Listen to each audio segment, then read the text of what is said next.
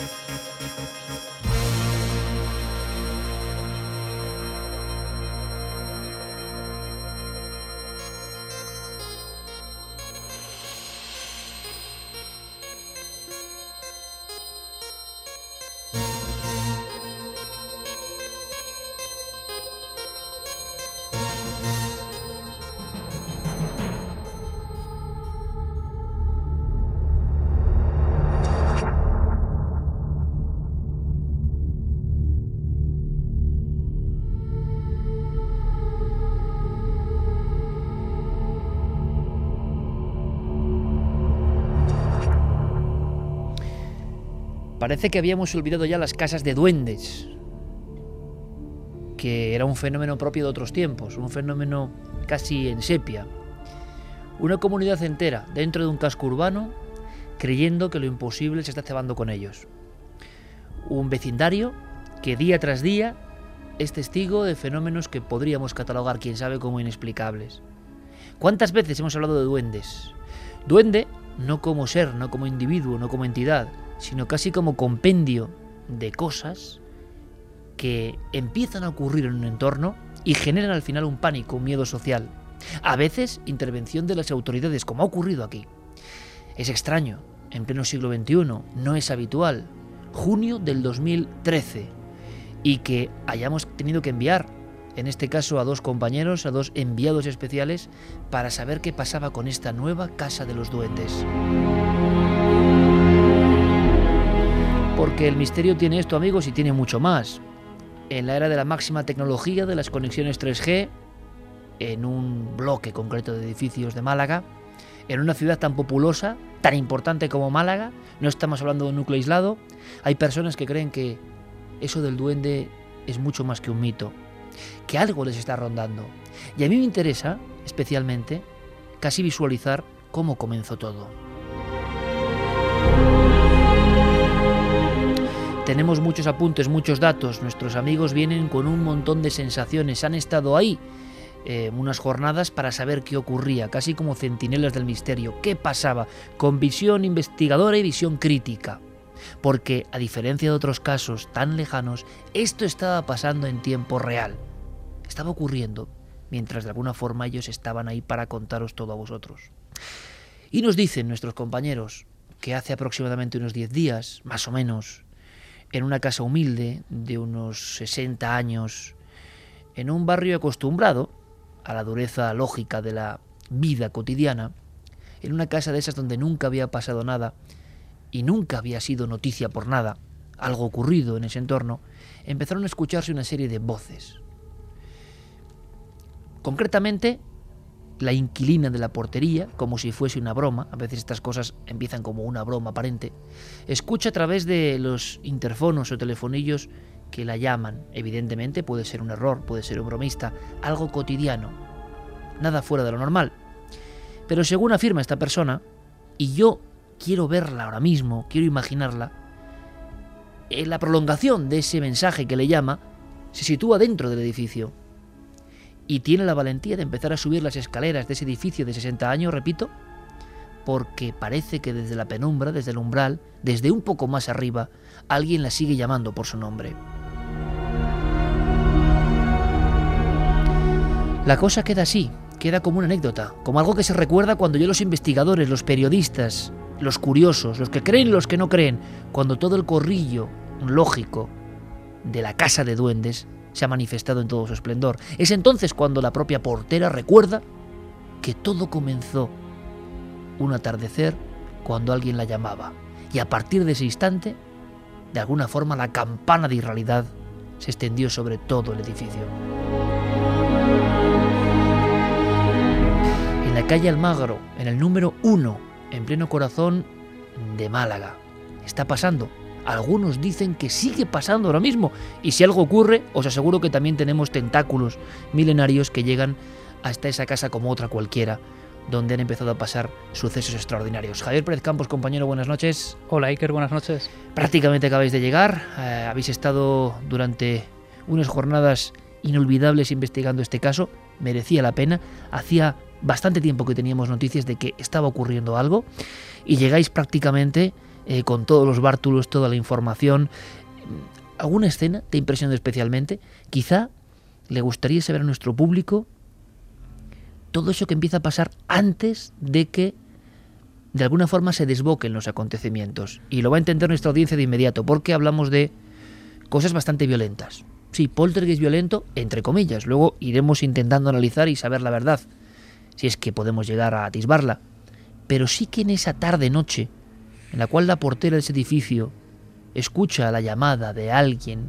Yo no sé si llegó a definir incluso el tipo de voz que le llamaba.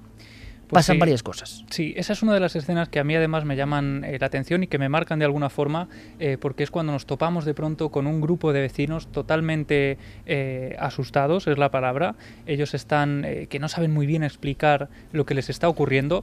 Y es en la tarde del miércoles de esta semana pasada, hablando con uno de los vecinos, de pronto poco a poco van saliendo otros vecinos y se va formando una especie de, de, reunión improvisada a las afueras del número uno de la calle Almagro. Y es ahí cuando aparece María, esta persona que trabaja en portería y que desde luego el fenómeno parece haberse cebado con ella, porque ella ha sido testigo de prácticamente todo lo que ha ocurrido en ese edificio. Y ella me dice, poco a poco estamos hablando de todo lo que ha ocurrido, ordenando cronológicamente los hechos, y entonces ella cae en ese detalle, en el detalle de que unas horas antes de que empiecen los fenómenos eh, como tal, que llegan a presenciar hasta más de 14 vecinos, pues unas horas antes ella había vivido algo extraño y que no había asociado todavía a ese hecho. Y es ese momento en el que ella trabajando completamente sola en el portal empieza a escuchar como por los porteros, a través del telefonillo alguien, algún vecino, eh, llama su nombre nombre. Dice María. ¿Cree que es alguien que está angustiado o que necesita ayuda incluso? Cree que es alguien que necesita ayuda porque ella piensa en un primer momento que puede ser algún vecino anciano, algunos de los que viven en el edificio, que se ha caído y que está reclamando su ayuda. Es una voz angustiosa eh, que llama su nombre. Ella por eso va porterillo a porterillo, cada eh, marcando todos los telefonillos, llamando uno a uno y preguntando si la estaban llamando y si necesitaba ayuda. Eh, creo que hay más de 60 viviendas, así que va llamando una a una nadie necesita su ayuda. Pero no solo eso, unos minutos después baja un vecino y le dice que desde la escalera alguien está gritando su nombre, alguien está llamando a María. se producen y los vecinos van recopilando, por supuesto amigos, esta noche, eh, bueno, hay muchos invitados aquí, invitados no, sino habituales. Santiago Camacho, compañero, buenas noches. Buenas noches, ¿y qué? Estás muy atento, pero con todo el dossier, porque esta noche es muy larga y vas a contarnos algo que es pura actualidad, que no tiene nada que ver, puro mundo de la conspiración. Está pasando hoy en Estados Unidos, gran polémica mundial, luego lo contamos. ¿Te parece, Santi? Perfectamente. Y por supuesto, a mi lado, Javier Sierra, compañero, buenas noches. Muy buenas noches, Iker. Especialmente atento porque él ha vivido muchos años en Málaga, conoce esa ciudad muy bien. Desde luego. Y, y también la sociología especial de esa ciudad, ¿no? Y seguro que entre todos sacamos claves. Hoy, Javier, no se adelantó más, nos cuenta una de sus biografías, como solo puede contar él, mm, de un personaje del misterio muerto en tristes circunstancias y que también hoy, de alguna forma, es actualidad. Lo comentamos, ¿vale, Javier? Perfecto. Abrimos Fermín Agustino del Calero, todos preparados. Vías de contacto, milenio 3 con número arroba cadenaser.com y por supuesto Guillermo León, todo preparado también en la nave del misterio, en nave del misterio en Facebook y en Twitter. Podéis preguntar a nuestros invitados especiales. ¿Por qué? Porque también nos acompaña Juanjo Sánchez Oro, que, ya es conocido de, de, muchos de los oyentes seguro por su última intervención en Cuarto Milenio, espléndida, hablándonos de un trabajo tremendo sobre las casas de duendes. La casualidad no existe. Hablábamos de algo como muy lejano, casas de duendes y posibles fraudes en casas de duendes. Él es licenciado en Geografía e Historia, pero ya es un historiador también, de alguna forma, de todo el mundo de lo misterioso. Yo le agradezco mucho que haya acompañado a Javier Pérez Campos, que haya tenido una visión muy crítica, que haya analizado todo como detective y que esté esta noche para contarnos las primeras impresiones. Juanjo Sánchez Oro, bienvenido. Eh, muchas gracias, Iker. Muchas gracias además por haberme invitado a, colaborar en, esta investigación, ¿no? por lo menos en, esta, en este estudio preliminar, podríamos decir. Eh, ¿Me puedes dar a bocajarro Luego tenemos noche para investigar, indagar, salir de dudas. ¿Qué es lo que más te ha llamado la atención de esta investigación con todo el equipo de Cuarto Milenio en este lugar donde prácticamente estaban ocurriendo cosas? Pues mira, lo que más me ha llamado la atención, y, bueno, es un poco complicado decirlo, no es tanto el caso en sí, sino cómo me he visto yo dentro del caso, en el sentido de que me ha hecho dudar muchísimo, eh, me ha colocado en el precipicio de mis propias creencias, o sea, eso es cierto, y a lo largo de estos días he ido evolucionando mucho y tengo ahora mismo sensaciones bastante contrapuestas. Eso es quizás lo que más me ha sorprendido, ¿no? verme un poco en esa tesitura porque yo estoy acostumbrado a, trabajar con duendes, digamos, de papel, porque estoy acostumbrado a trabajar en las hemerotecas, a extraer ese tipo de noticias y bueno, hacer análisis con esa cierta distancia. Eh, cuando uno se introduce en el fenómeno de esta manera y empieza a hablar con testigos, empieza a recopilar datos, a hacer llamadas por teléfono, eh, la impresión, claro, del fenómeno es diferente. ¿no? Y hay que obrar con una particular delicadeza y quizás, ya te digo, esa, turbación que he sentido durante estos días es quizás lo que más me ha, impresionado por encima de los fenómenos que evidentemente bueno, tienen su interés. Pues para este equipo, eh, Juanjo, es, es una alegría que estés con nosotros en esta investigación porque creo que tu visión es muy, muy, muy interesante y además sabes contarla y hacerla llegar a la audiencia. Y eso también es una clave esencial. Esta noche puede ser muy emocionante. Podéis enviar vuestros casos. Vamos a hacer una cosa, Javi. Existen más elementos que luego contaremos que se producen al inicio. Pero claro, todo esto llega a un cenit. Hay un momento eh, se puede incluso cifrar la fecha, Javier, de el día en que todo comienza a precipitarse con objetos, golpes, cosas que estallan, ¿no? Sí, es el 24 de mayo, en una franja horaria muy clara además, entre las 9 de la mañana y las 2 de la tarde más o menos, en esa franja de horas es cuando comienza todo, eh, comienza a bullir de tal forma que primero eh, lo recibe esa portera, María, pero los vecinos se empiezan a asomar a los balcones, eh, a las ventanas, empiezan a ver que está ocurriendo algo extraño y la cosa acaba en que poco a poco todos van bajando, todos se va llenando el portal de gente, no solo de ese edificio, sino de edificios cercanos, y llega a aparecer incluso dos unidades de la policía local y también los bomberos. Bien, vamos a hacer una cosa. Yo he recordado ahora, y precisamente cuando Juanjo Sánchez Oro ha hablado de la hemeroteca, tan esencial en este programa, recortes viejos del Duende de Zaragoza y que sobra decir lo que ocurrió, lo que pasó y el enigma que, hay, ¿no? Social, humano y no humano quizá. Pero es que recuerdo perfectamente en alguno de los trabajos de Zaragoza que una de las chicas, Pascuala Alcocer, asegura que a través de la escalera, el día previo a los fenómenos de voces, ella siente que alguien le llama a través de la escalera y que nota que es alguien que pide auxilio o que necesita ayuda. Ella va subiendo las escaleras y nunca está esa persona que le está llamando. Y eso ocurre. Esta Pascuala fue incluso acusada de ventriloquía inconsciente Em, lo pasó muy mal, le marcó la vida este suceso de 1934. Pero es curioso, empezó con una llamada, digamos, en el, en el umbral, en la escalera, en esos lugares comunes donde parece que se desarrolla este hecho concreto del 2013. Vamos a hacer una cosa, os pido toda la atención, compañeros, porque estamos en conexión con esa casa. Podéis intervenir en cualquier momento, ya iremos desgranando cosas. Pero Miguel Ángel del Puerto, que es una persona además que vive muy cerca, y que con su esposa Celia, que es médico, enseguida han acudido al lugar de los hechos porque, porque les gustan estos temas, porque siempre han estado interesados, pero creo que ha ocurrido algo que, nunca nadie espera, que es vivir algunos acontecimientos. Y a la 1 y 44 minutos me gustaría conectar con Miguel Ángel del Puerto, sobre todo porque creo que está justo en ese lugar, en la calle Almagro 1. Miguel Ángel del Puerto, compañero, buenas noches. Hola, muy buenas noches, y que ¿cómo estamos? Pues muy bien, ¿tú cómo estás? ¿Dónde estás? Bueno, yo me encuentro en este momento delante del número uno de la calle Almagro, que es un edificio de ocho plantas más el ático en el noveno, un edificio que tiene aproximadamente una antigüedad de unos 50 o 60 años. La puerta ya está abierta y bueno, si quieres pues podemos pasar y, y, te describo lo que vemos. Pues eh, ahora mismo te aseguro, amigo, que cientos de miles de personas están muy atentos a todo lo que nos digas, porque en ese sitio en el que ahora mismo tú estás entrando, en este instante, han pasado muchas cosas. ¿Cómo es el lugar, Miguel Ángel? Bueno, el lugar es, eh, lógicamente, es un, es un edificio como otro cualquiera, pero evidentemente desde el 24 de mayo esto ya no es un edificio como otro cualquiera. Es un, portal, eh, bueno, que tiene pues un suelo pues eh, de color rojizo, con sus barandillas, sus escaleras, tiene una portería pues repleta de buzones, con su hace un ángulo de 90 grados, es un poco especial, porque entras, giras a la derecha y después giras a la izquierda otra vez para los ascensores. En ese momento, pues reina una calma total en el edificio y, bueno, pero es un edificio que, que, ha quedado señalado para, para los restos y que yo creo que va a marcar un hito en la historia de ese tipo de fenómenos por supuesto, la historia de Málaga y yo creo, yo diría incluso que la historia de, este tipo de casuística en nuestro país. Miguel Ángel, estás en el lugar de los hechos, calma total y nos alegra. Eh, con todo lo que ha ocurrido, después de una semana y pico de incidentes, tú, como investigador ya veterano de estas lides, ¿a qué conclusión has llegado? La primera conclusión es que esto es real, esto es completamente real. Lo que pasa es que, bueno, el fenómeno del poltergeist o de la psicoquinesia espontánea recurrente, como a mí me gusta más incluso llamarlo, es algo que rompe moldes y que pertenece a un paradigma ampliado de la realidad. Pero esto es completamente real. Cuando nosotros llegamos el día 24, pues bueno, yo esperaba encontrarme una situación donde los hechos habían acaecido y venía pues a escuchar a los testigos, a recopilar las historias, a sacar algunas conclusiones y nos encontramos con la explosión de los acontecimientos.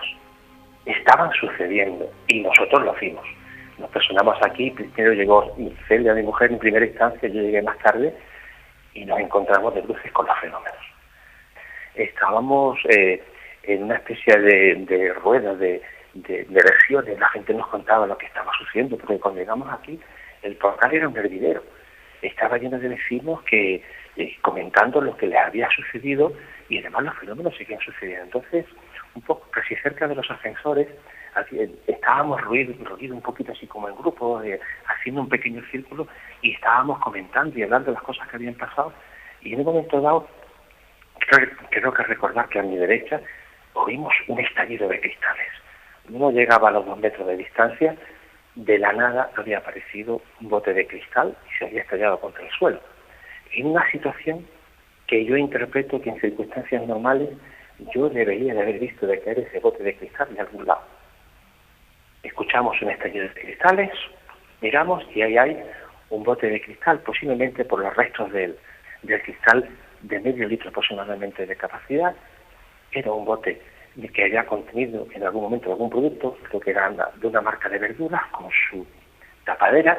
Alguien en algún momento lo había usado, lo había lavado y lo había conservado, lo había guardado y de pronto estaba ahí estrellado contra el suelo.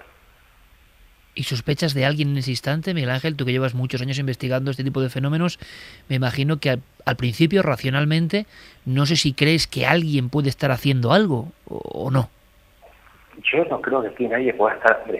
son varios días con, de fenómenos y por lo tanto a veces puede ser complicado controlar situaciones que se dan de manera espontánea y donde no puede haber ningún tipo de control.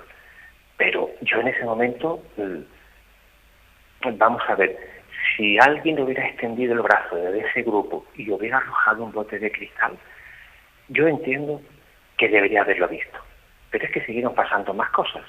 Cuéntanos. Sí, seguimos hablando y minutos después escuchamos un estruendo aún mayor eh, todavía. Era un objeto también que parecía como de cristal o algo similar, que estallaba y se rompía. Ya te he dicho que este portal hace dos ángulos de 90 grados, hace una especie de zigzag, y aquello había estallado pero fuera de nuestro campo visual. Doblamos la esquina y allí lo que había, lo que encontramos fue pues los restos de, una maceta, de un, macetero de cerámica blanca que debía estar justo a nuestro lado, porque ya hoy no está, pero ahí muy cerca de la antesala de los ascensores, pues había una planta artificial de plástico eh, con motivo decorativa, pero que estaba curiosamente metida dentro de una maceta de, cerámica blanca, de un tamaño eh, realmente considerable. Bueno, ya no estaba la maceta en ese emplazamiento original y había caído en algún punto del portal fuera de nuestra vista y se había hecho añicos.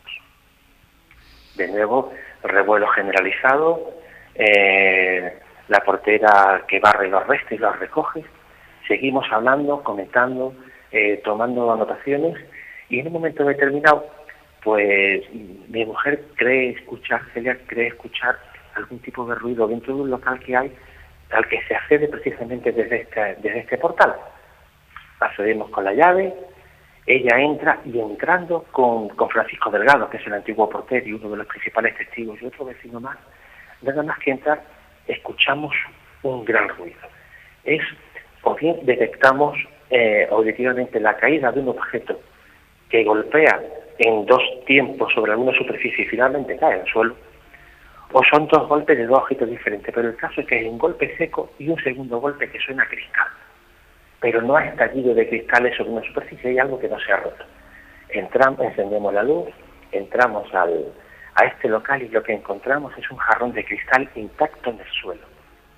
Este jarrón, según nos comenta la portera, es de la portería.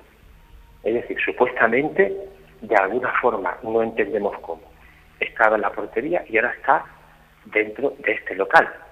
Nos retiramos, hemos entrado cuatro personas ahí, nos retiramos, seguimos hablando, el local es muy grande, por lo tanto nos alejamos como unos cuatro metros de, este objeto nos giramos hacia la puerta y en ese momento vemos el jarrón venir, aquel jarrón que hemos dejado como a cuatro metros de distancia, lo vemos venir de enfrente, como unos dos metros y medio o tres metros de altura, porque este techo es muy alto, viene girando a gran velocidad, impacta contra la pared, después de impactar contra la pared, cae al suelo ante nuestros pies y se hace añicos.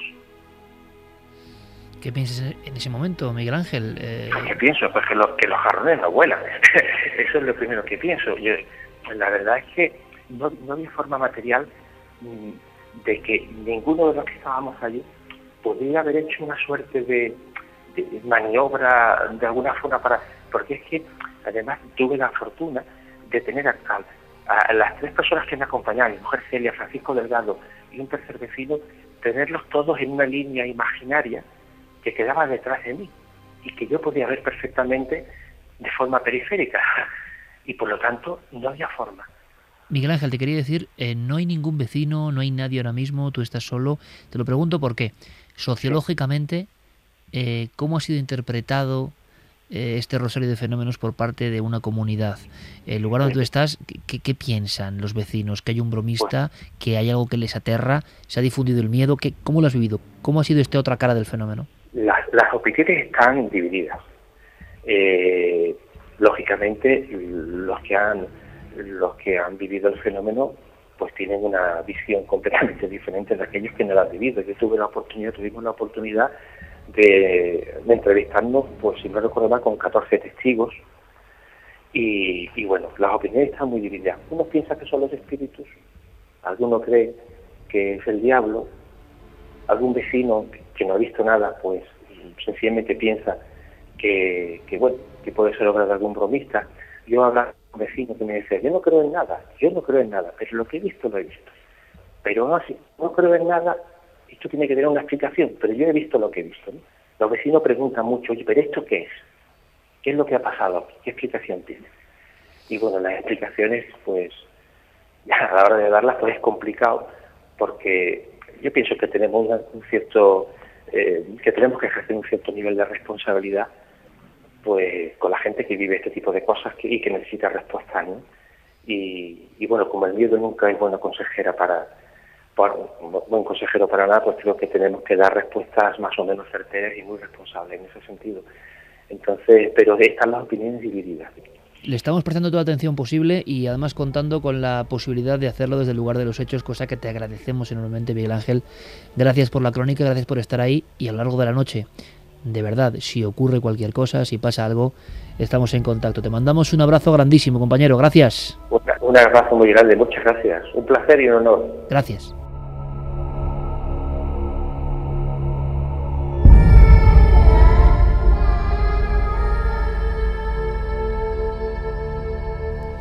Uno y 54, esto es Milenio 3. calle El Magro 1, Málaga, la casa de los duendes del siglo XXI.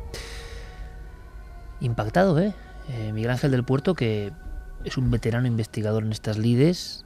Em, claro, eh, Javi, Juanjo, hay algún episodio que él cuenta que, que, que nos ha dejado, como a toda la audiencia, imagino, sin palabras. No es que uno llegue y recopile impresionantes testimonios, es que sobre todo lo del jarrón, tal y como lo ha contado, ¿había evidencias gráficas de todo esto? ¿Tenían fotografías?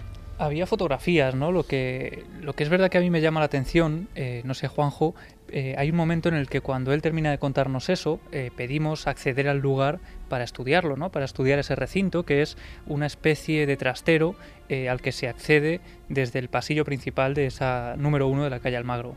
Nos abren la puerta, entramos en el lugar y lo que descubrimos es eh, una especie de nave bastante grande de tamaño en la que me parece, si no recuerdo mal, no había ventanas, eh, había una especie de verja cerrada por completo y por lo tanto, si lo que nos cuenta eh, el amigo Miguel Ángel pues es cierto y no tenemos por qué dudar para nada de ello, es un espacio completamente controlado en el que no había absolutamente nadie más. Solo una entrada. Solo una entrada, no había acceso desde ninguna otra parte, no había ventanas y estaban esas cuatro personas completamente solas. Sí, a mí este es el episodio que más eh, dudas, dudas me ha, provocado. Eh, hasta hoy mismo era lo que me acercaba más a que realmente estábamos ante un, fenómeno, una casuística paranormal, o por lo menos mm, eh, dentro de la balanza de lo paranormal y el fraude iba tendiendo a que posiblemente estábamos ante algo paranormal. La revelación que me han hecho hoy mismo, cuando he hablado por teléfono con también otra de las personas otro de los vecinos del edificio, es que aquí presentes en el local estaban efectivamente varios vecinos, no voy a decir los nombres, y hay un vecino en concreto que no solamente está presente en este fenómeno, sino que bueno, los propios investigadores dicen que está presente en otros sucesos. Me estás hablando, Juanjo, de la posibilidad, como en casos clásicos, la calle del Toboso, la calle de los ruidos, tantos y tantos, que hay una persona que, bien de forma parapsicológica o de forma más bien humana provoca, está justo en todo el meollo. Exacto, ellos ahora mismo están trabajando con la hipótesis de que estemos ante un psíquico que puede provocar los fenómenos de manera inconsciente. Pero claro, hay otra opción, y es que los provoque de manera consciente, porque si está presente en todos los sucesos, bueno, pues puede operar de, de dos maneras, ¿no? Eh, además, a mí hay una cuestión también que me preocupa. Estamos a prácticamente unas pocas semanas de, lo que han sido los sucesos y bueno, yo acabo de escuchar que dice Miguel Ángel que bueno que el fenómeno es absolutamente real. Yo entiendo que él está ahora mismo también en una situación complicada porque él es testigo y es investigador. Y evidentemente en ese sentido, bueno, pues tiene una pequeña ventaja sobre los que hemos llegado allí y solamente estamos valorando palabras, ¿no? al fin y al cabo. Pero sí que me gustaría decir que si tenemos la mente lo suficientemente abierta como para aceptar lo paranormal, yo creo que también la debemos tener lo suficientemente abierta como para aceptar que puede haber fraude. Si algo nos demuestra la historia de la parapsicología, en por lo menos 150 años, es que quizás no está muy claro si hay fenómenos paranormales o no, pero yo creo que todo el mundo acepta que hay fraude. Y no debemos descartarlo nunca, por lo menos como hipótesis de trabajo. ¿Tu balanza cómo está ahora mismo? Yo ahora mismo tiendo a pensar más bien que estamos ante un fraude. ¿Ante un fraude orquestado por qué?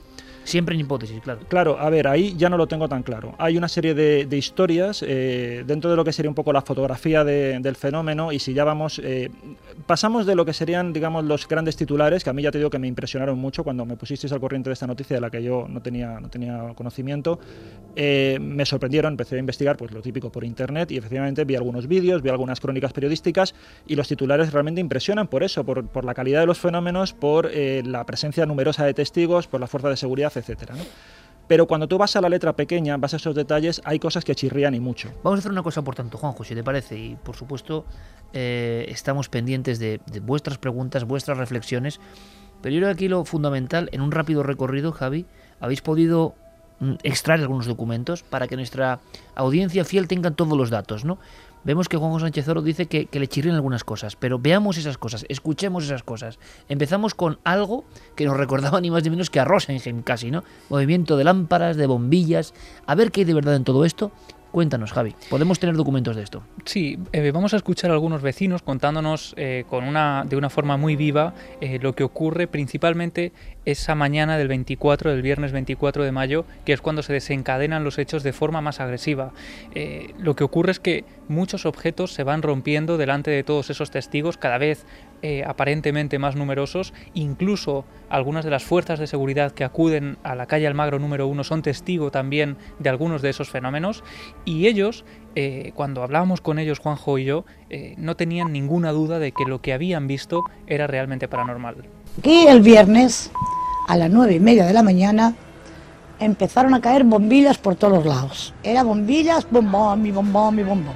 Eran las bombillas de repuesto que yo tenía guardadas ahí para reponer bombillas en la casa. Y en el último rellano de la escalera, pues me cae a mí, al lado del pie derecho, una bombilla. Pero en ese momento digo, no, no, esto tiene que ser cierto, porque claro, ahí no había nadie que me tirara con la bombilla. Entonces bajé aquí a donde estamos ahora, vamos, fuera de donde estamos, y efectivamente, caían bombillas, los casquillos por otro lado, pero no solamente caían bombillas, es que en el transcurso de unas cuatro horas, pues empezó a, de todo tipo de cosas. A mí me llaman por el portero y me dicen que baje, están explotando bombillas. Entonces bajo y veo a Mari, mira, me dicen que están explotando bombillas, bombillas y barriendo bombillas. Pero ¿y esto? No me dio tiempo a más. Explotó una delante del ascensor, que no había nadie. Empezaron a bajar gente, me pongo a subir por la escalera, me cruzo con un vecino y le aviso. Le digo, ten cuidado que están explotando bombillas. Más pronto explotó una, en medio de nosotros.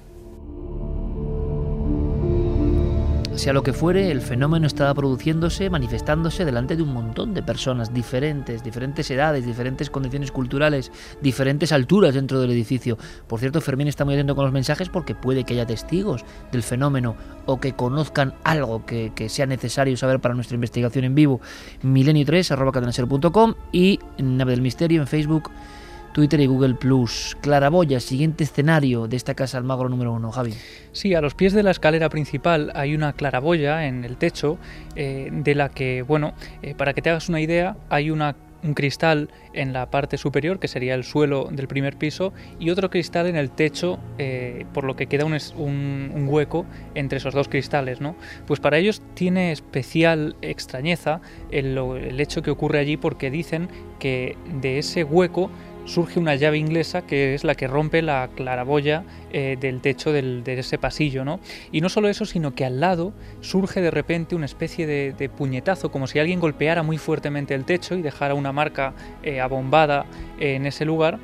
Y de hecho, lo que nos extraña de aquí es que hay una vecina, que es Trinidad, que nos lo va a contar, que dice cómo ella es testigo de cómo esa hendidura en el techo se hace inmediatamente ante sus ojos.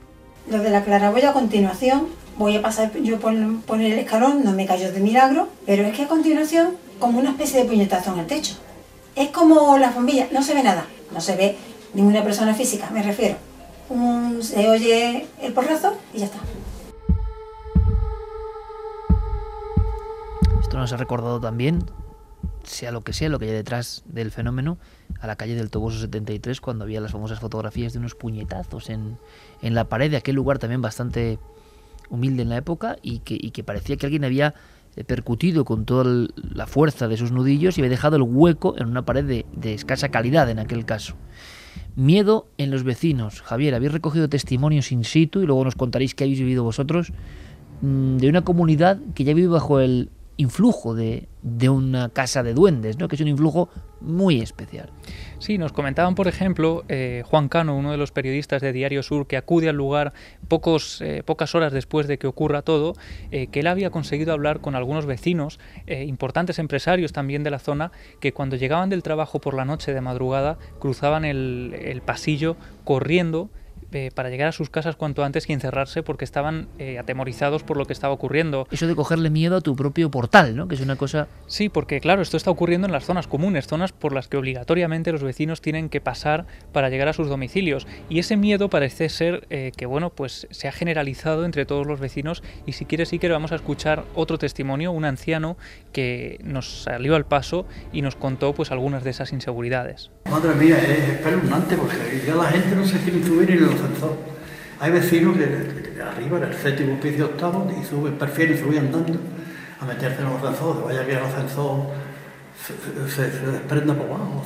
Yo nunca he creído en estas cosas, obviamente, lo digo así, pero ahora tengo yo que creer en algo. Dos y cuatro minutos. Yo nunca he creído en estas cosas, pero ahora tengo que creer en algo.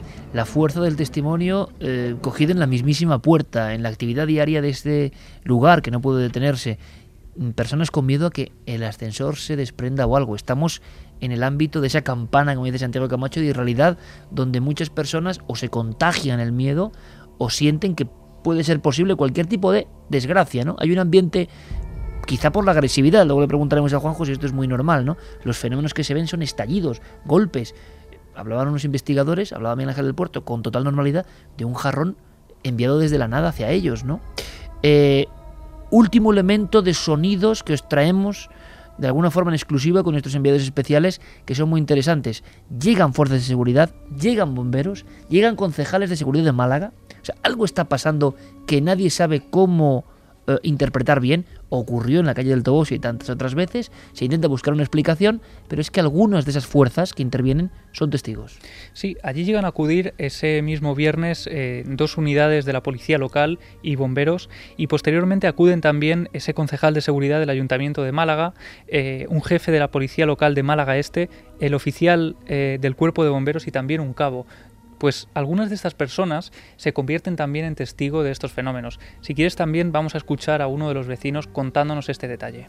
Alguien de la casa, no sé quién, llamó a la policía local. Vinieron la policía local, no, no, ¿qué pasa? ¿Qué tal? Pues mira, pasa esto, me traen la sonrisita irónica. No, pues claro, nosotros aquí no podemos hacer nada, lógico. Entonces ellos, por su cuenta, llamaron a los bomberos. Vienen los bomberos, todos pertrechados con sus cascos y sus historias, y vuelta a empezar. Pues ¿qué pasa? Pues pasa esto, pues no sé cuánto, pues no sé qué más. Y estábamos yo en la parte de allá y dos bomberos en la parte de acá. Y en ese instante el maldito candado se vuelve a caer al suelo. Y entonces el bombero que hay ahí mira, se queda así estupefacto y le dice al compañero, oye, que lo he visto yo.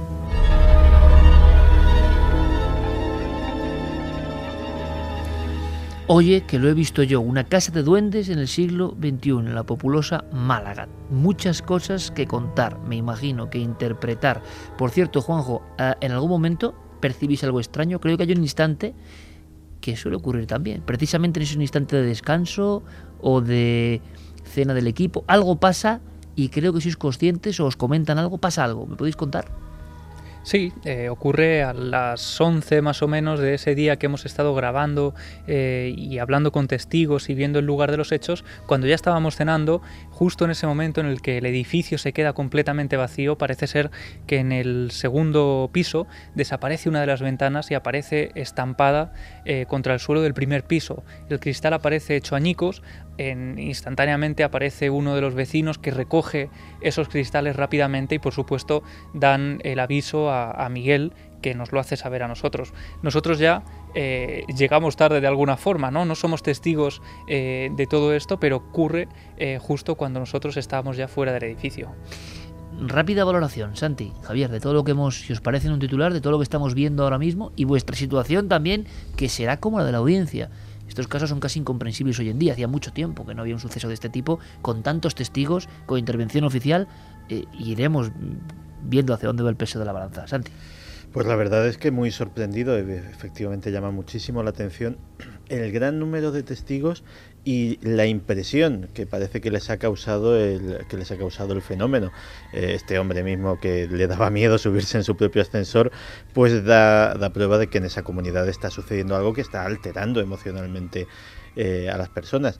La posibilidad de fraude siempre que siempre cabe pero eh, cuando se van multiplicando los testigos la posibilidad de fraude también se va haciendo cada vez más complicada y eh, si luego eh, nos metemos en ese paralelismo eh, con el caso Rosenheim, que incluso habría una persona, como el caso de Anne-Marie Schnabel, que podía haber estado presente en todos los hechos y que de alguna forma psíquicamente podría haberlos inducido, pues también es una línea interesante para meternos. A mí me gustaría, desde luego, haber visto el edificio en cuestión, porque algunas de las descripciones que hemos escuchado, como esa de las bombillas que de repente caen al suelo, em, en fin, no sé si son justificables desde una perspectiva racional. Por ejemplo, alguien simplemente asomando una mano por el hueco de la escalera y dejando caer una bombilla o una serie de ellas puede provocar ese fenómeno. O asomando su mano por una ventana hacia el patio de luces del edificio, dejar eh, que esa precipitación precipitación de, bombillas pues cause ese pavor. No sé si eso es posible porque no, no, he estado en el, en el, lugar, pero claro, eh, a, mí al contrario de lo que le pasa a Santiago Camacho, cuando hay muchos testigos en un caso poltergeist o algo parecido a un caso poltergeist en un edificio, eh, recuerdo los sucesos de la calle Gascón de Gotor 2 en Zaragoza en el año 34, eh, que, mm, en fin, al final quedaron en, en la nada y todo el mundo se quedó con la sensación de que había planeado la sombra del fraude detrás. Eh, me quedo así como en, situación neutra, sin saber muy bien qué Caso pensar. espinoso sin duda alguna, ¿no? Exacto, sin saber muy bien qué pensar hasta no ver la física del edificio.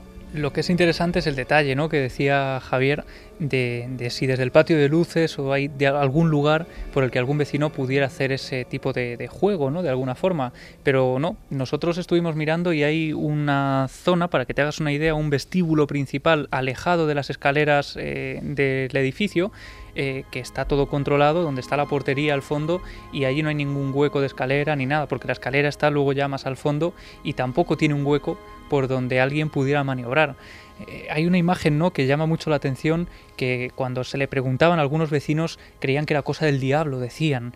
Y de hecho, eh, María, la portera, nos comentaba que alguna persona, sobre todo los más mayores, eh, le habían dicho casi de poner un crucifijo en el portal y habían visto también como algunos vecinos cuando salían del lugar lo hacían santiguándose. Sí, cuando comentábamos también la, cuestión de los detalles, cómo se produce el estallido de las bombillas y de dónde proceden esas bombillas. Porque no son las bombillas que están puestas dentro de las zonas comunes, son las bombillas que están almacenadas en el cuarto de contadores en una estantería. Estas bombillas son las bombillas de repuesto. Y el procedimiento es el siguiente, empiezan a estallar por diferentes partes, es cierto que no se las ve estallar propiamente, ni se las ve llover físicamente, eso no está muy claro, pero lo curioso es, eh, bueno, lo que a continuación nos cuenta alguno de los testigos también, y es que las bombillas van desapareciendo poco a poco de la estantería donde están almacenadas y los envases de cartón aparecen en la papelera que está junto a los buzones, la típica papelera que utilizamos cualquiera para tirar la propaganda. Hombre, eso no lo hace un poltergeist. ¿eh? Que un fantasma recicle es eh, bastante sospechoso. ¿Y son las mismas cajas? son las mismas cajas. Corresponden las bombillas que se han estallado. Es decir, además es eh, la salida del cuarto de contadores, la, yo planteé un escenario hipotético que es que el que coge las bombillas, evidentemente lo que hace es que se queda con la bombilla y tira a continuación, porque le pilla de paso la caja de cartón, el envase a la propia papelera. ¿Para qué? Para deshacerse de la evidencia de que tiene la caja de cartón. Y es más, hay un vecino que en la medida en que se va asomando a esa estantería y va viendo que las bombillas de repuesto van desapareciendo, solo quedan dos últimas y las guarda en su propio buzón y las cierra bajo llave. Esas bombillas permanecen allí y no han desaparecido y no han estallado. Javi, para ir eh, poniendo precisamente de los dos platillos de la balanza elementos y que la audiencia, por supuesto, eh, exprese su opinión libremente porque estamos en toda una investigación en vivo que es lo apasionante y con visiones muy diferentes que también creo que es apasionante y edificante. Eh, bueno, somos detectives ¿no? de un caso digno del Cluedo. ¿Quién es el culpable?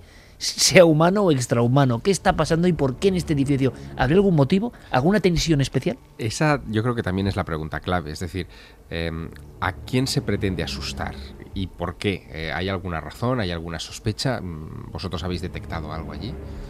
Sí, hay una historia que no sabemos qué relevancia tiene, pero eh, es cierto que bueno, eh, nosotros lo que hicimos fue encuestar a muchos vecinos, no solamente allí en el, en el, edificio, sino también por teléfono. Yo creo que más o menos en total habremos hablado con unos, unas 20 personas, nos hicimos con teléfonos de diferentes vecinos y bueno, les estuvimos llamando. ¿Casi todos creen haber vivido fenómenos? No, eh, ahí lo que hicimos fue, yo iba llamando, la verdad es que esto fue casi al azar, es decir, yo estuve buscando apellidos del vecindario y fui haciendo llamadas de teléfono. Y entonces, bueno, pues había testigos de primera mano y bueno, simplemente personas que nos ponían un poco también en el trasfondo social de lo que es la comunidad de vecinos.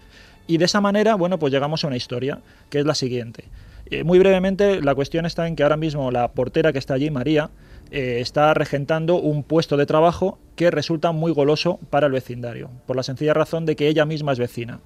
Y esa, ese puesto de trabajo salió hace unos años, bueno, se convocó porque el anterior conserje, eh, bueno, se jubilaba. El anterior conserje no pertenecía a la finca, y sin embargo, digamos que se cambió un poco la pauta. Se, se, destinó, por lo tanto, ese puesto de trabajo a un vecino. Y hubo varias candidaturas de varios vecinos a ese puesto. Entonces, según me decía uno de estos vecinos con los que estuvimos hablando, eh, es un puesto muy goloso, y más supongo que en tiempos de crisis. ¿Quieren estar haciéndole una faena a esta mujer para que renuncie, le impongan un miedo insuperable y deje esa plaza y otro vecino se puede hacer con ella? No lo sabemos. Por eso digo que es una historia que está ahí. Evidentemente ella es la protagonista, lo ha vivido en su horario laboral de 9 y media a 2 y no sabemos qué conexión tiene. Por otro lado está la cuestión esta que comentábamos de ese otro vecino que aparece siempre en todos los escenarios. Bueno, digno de, una película de misterio en este caso, ¿no? Hay un detalle que quiero comentar, o que lo comente Javi, que es quien lo conoce. En esa reinvestigación, claro, muchos vecinos, intentando explicar el porqué de todo esto, de esta apasionante historia, empiezan a rebuscar en sus propios recuerdos recientes. Y surgen incluso qué es lo que faltaba en esta historia, ¿no? Escuchábamos la voz que llama al principio. Y de repente Voz que llama a la portera, por cierto. Y de repente eh, mm, nos quedamos sin esa otra cúspide del misterio que sería la visión de alguien, de algo. Sí que en el vecindario hay personas que aseguran que ha habido visiones muy concretas en algunos de los pisos y que ahora piensan que puede tener algo que ver o no, Javi. Sí, en esa especie de, reunión improvisada que comentaba al principio, que llevamos a cabo en las puertas de ese número uno de la calle Almagro, de pronto empiezan a surgir historias, como surgen casi al, calor de la hoguera, ¿no? De algunos vecinos que dicen, pues mira, ahora que todo esto está ocurriendo, sí es cierto que yo había escuchado que el vecino del sexto, eh, nos llegan a dar los, detalles concretos, eh, había asegurado en más de, una ocasión, nos había contado que, bueno, pues en el interior de su casa, cuando él estaba a punto de dormirse, eh, cerca de una mecedora había visto la imagen de una anciana como tejiendo y que de repente se desvanecía y, no volvía a saber nada de ella y que en alguna ocasión casi había mm, dejado la casa sola eh, por ese tipo de visiones a las que finalmente eh, acaba habituándose. Y hay otra visión que nos cuenta precisamente esta vecina de la que hablábamos y que también tiene eh, lugar en esa especie de margen, digamos, en el que empiezan a ocurrir los fenómenos, ¿no? En esa campana de irrealidad de la que hablábamos. Es algo muy extraño y muy absurdo, por cierto, lo que nos te ha contado, ¿no? Sí, ella dice que eh, estaba eh, durmiendo su nieto, ella en un momento determinado se asoma a la ventana porque está haciéndole el desayuno y de repente ve que en la esquina de la, del edificio hay un hombre vestido de negro y con una pelota en, bajo los brazos. Dice que esa pelota le recuerda inmediatamente a la de su nieto porque tienen los mismos colores y es el mismo patrón. Ella le pregunta a esa figura que está muy inquieta mirando hacia un lado y a otro eh, qué hace con la pelota de su nieto y le pregunta si es esa la pelota de su nieto. Y esta figura le dice algo así como sí, sí, puede ser la pelota de su nieto. En ese momento esta mujer baja corriendo desde el segundo y cuando llega a la esquina descubre que la pelota está ahí, pero que el misterioso hombre de negro que él había visto unos minutos atrás ya no estaba. Está funcionando aquí la sociología del misterio, es decir, toda una comunidad, Juanjo, tú que has estudiado tantos casos en esa especie de, maravillosa tesis, ¿no? Con 48 sucesos, se están produciendo fenómenos en esa comunidad idénticos o muy parecidos a otros que tú has estudiado, incluso relacionados con falsos poltergeist. Eh, yo creo que hay una diferencia fundamental y es que aquí, a pesar de que tenemos 64 viviendas, el fenómeno no acontece dentro de las viviendas. Y eso es curioso, es decir, acontece en las zonas comunes que es, y, no es capaz de penetrar puertas, solamente actúa dentro de algunos locales siempre y cuando la puerta esté abierta que es lo mismo lo que le pasa a los humanos, que tampoco son capaces de atravesar las paredes. ¿no? Por eso digo que hay detalles que me hacen sospechar. Luego, todos estos casos que se están añadiendo un poco, se van echando en el mismo caldero, también forma parte, hay que estar un poco prevenidos de lo que es el propio aura fabulatoria que se va sumando.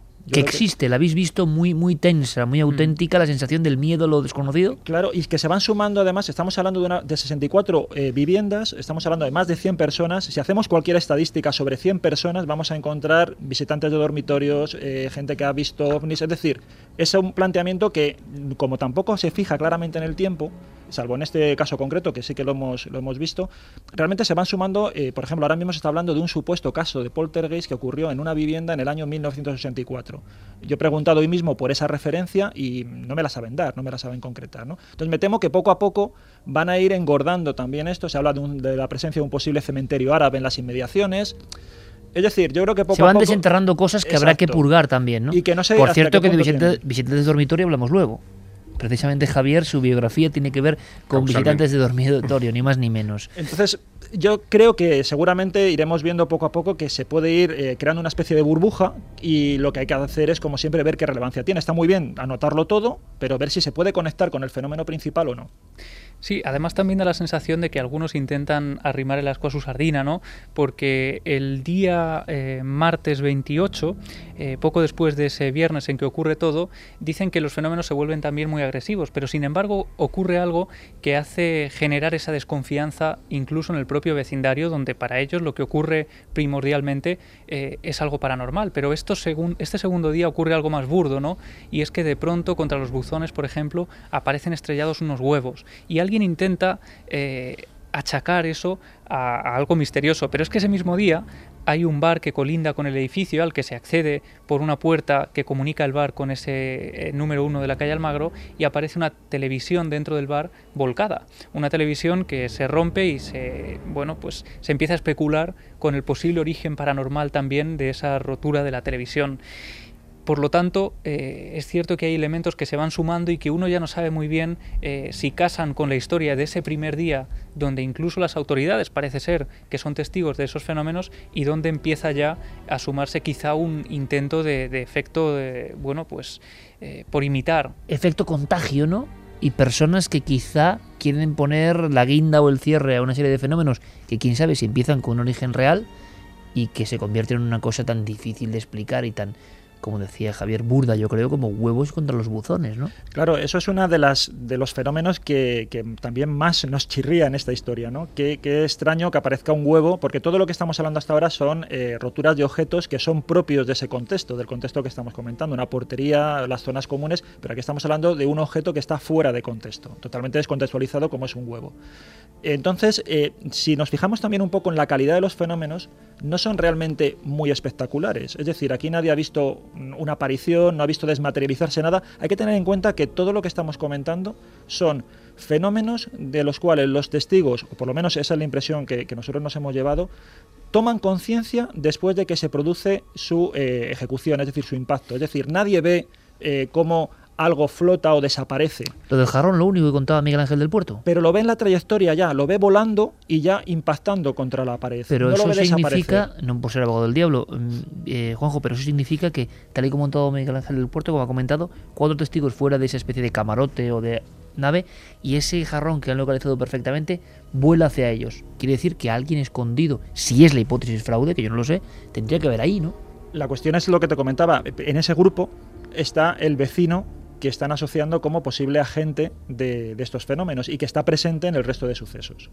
Eso es lo que nos comentan. Por eso digo que yo era el episodio con el que más dudas tenía. Pero supuestamente, según Miguel Ángel, el vecino estaba con ellos, ¿no? Frente al umbral de la puerta donde surge el, y además, sí, Miguel dice que él está un poco avanzado, pero que él en esa visión periférica llega a tener controlados a los miembros de ese grupo, de ese pequeño grupo que está dentro de ese trastero, alejado ya de, de ese escenario principal donde hay un revuelo de varios vecinos donde la confusión podría ser posible, pero claro, en un escenario cerrado y controlado eh, aparentemente, ¿no? Con solo cuatro personas. Vamos a hacer una cosa, 2 y 22 minutos de la noche, Fermín Agustí, compañero, vamos a repasar, aunque sea rápidamente, quizá haya más testigos, quién sabe, em, de este fenómeno que sí que saltó a los medios, nosotros lo llevábamos con bastante sigilo, es más, sabíamos la historia antes de que saliese en los principales periódicos de Málaga eh, y en las televisiones, luego ya todo se complica, evidentemente, y por eso andábamos con esa prudencia, ¿no? Pero evidentemente eh, el hecho es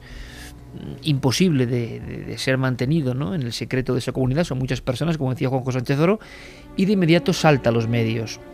¿Habrá personas que hayan vivido, que tengan su opinión sincera? Buenas noches, Iker. Hay mucha gente que piensa que puede ser un fraude, muchos otros que piensan que no. Y hay algunas preguntas. O sea, dividido, ¿eh? Sí, hay mucha polémica ahora mismo en la red sobre si puede ser fraude o no, dependiendo eh, de lo que estáis hablando. Eduardo Bidondo pregunta si se sabe si ha pasado algún suceso dramático en este bloque. Dice, eh, por todo esto tendrá un origen, ¿no? Bien, pregunta muy interesante, por cierto. ¿Pasado trágico, pasado extraño, pasado especialmente dramático del lugar? Nos decían que no, que además no había habido ninguna defunción reciente y toda esa teoría del cementerio eh, debajo del lugar, eh, de momento no tenemos datos tampoco. Lo que nos decían es que efectivamente había un cementerio unas manzanas más allá, pero que Málaga, desde luego, es un yacimiento ¿no? de, huesos y de... Con un pasado milenario, ¿no? Como decimos, hay, hay mucha polémica. Por ejemplo, Bichejo dice, puede ser que sí que hayan ocurrido o ocurran hechos paranormales y que alguien esté aprovechándose de los fenómenos para motivos más terrenales. Juanjo, ¿qué opinas?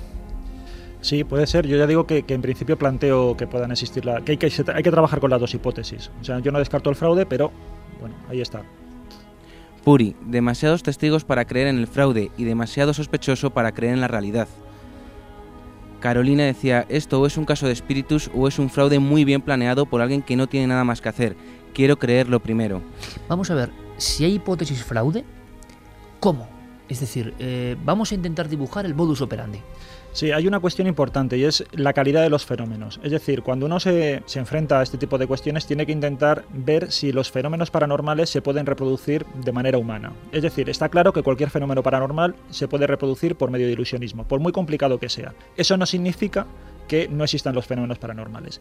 En este caso, yo creo que todos los fenómenos paranormales son bastante rudimentarios, porque estamos hablando de impactos, roturas, es decir, no hay una aparición que haga falta un dispositivo en 3D, el que lo tenga que hacer no necesita tener grandes conocimientos de ilusionismo ni de mentalismo, son cosas bastante, como decimos, bastante sencillas. Cosas que aparecen en muchos de los casos antiguos de casas de duendes, ¿no? Exacto, exacto. Impactos, ruidos, sensación de querer amedrentar. Exacto, y en, casos antiguos sí que tenemos a lo mejor apariciones de fantasmas, incluso dispositivos introducidos en la pared, ruidos que aprovechan la acústica arquitectónica para que suenen en, en a determinados cientos de metros. Aquí no, aquí todo, como decimos, es estruendoso, si se quiere, pero realmente simple. Y no está tampoco desafiando las leyes de la física, porque siempre se producen, eh, digamos, roturas o alteración de la materia frente a un objeto que impacta con otro que es más duro. No estamos hablando de nada excepcional. Nadie ha visto una desmaterialización, por Perfecto, ejemplo. modus operandi en tu opinión. Bueno, pues Siempre hablando de que no tenemos ninguna verdad ni sabemos nada, pero eh, en la versión crítica de Juanjo Sánchez Oro, tras, eso sí, yo creo que es muy importante estar en el lugar, no como tantas personas hacen siendo muy críticas que, que no han estudiado nada ni saben lo que ha ocurrido. En el caso de Juanjo Sánchez Oro es totalmente eh, lo contrario, he ido con toda la buena fe, con Javier Pérez Campos, en nuestro equipo para analizar, siendo hoy en día yo creo el máximo experto en estas cuestiones de falsos poltergeist, entre comillas. Si hay un sospechoso que no lo sabemos, o más de un sospechoso, confabulándose por algo, yo no lo sé, pero ¿cómo habrían actuado? Bueno, aquí lo primero que habría que hacer, más que saber mmm, cómo lo puede hacer, habría que tener más datos. Por ejemplo, yo creo que falta por hacer lo que sería la temporización exacta de lo sucedido. Establecer las secuencias, casi una actividad de policía científica, saber dónde estaba quién en cada momento, para saber qué puntos ciegos había, qué áreas de fuga había. Eso, estamos hablando de un edificio muy grande, con muchos pasillos. Eh, yo creo que si encima lo está haciendo un vecino, naturalmente nadie ve a un forastero cuando realiza los actos. También vaya riesgo para un solo vecino, ¿no? Lo estamos pensando. Hay, un, hay otra escena eh, de las muchas, en la cual parece que un, un, cuadro grande con todos los tacos se arranca, Javier. Sí, eh, se arranca, estaba clavado a la pared y es cierto que ese cuadro tendría que ser... Son todo alguien... como muy señales para que sean vistas, ¿no? Pero tendría que ser alguien muy alto también y con esto podríamos ir dibujando incluso el perfil del sospechoso, ¿no?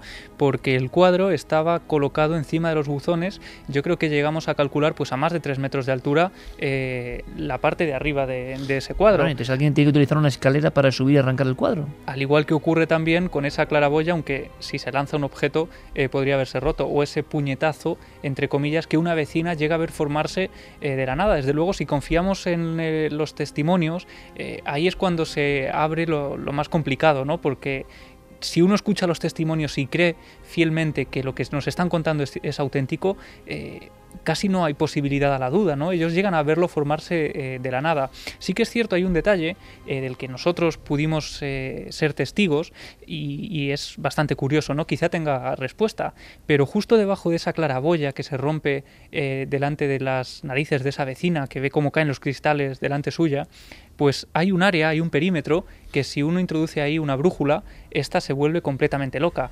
Eh, Eso estas, lo pudisteis comprobar. Sí, esta sospecha. Los dos. Esta uh -huh. sospecha llega de, de, manos de un vecino que había visto como algunos, algunas personas pues habían estado allí con unas brújulas haciendo esas mediciones.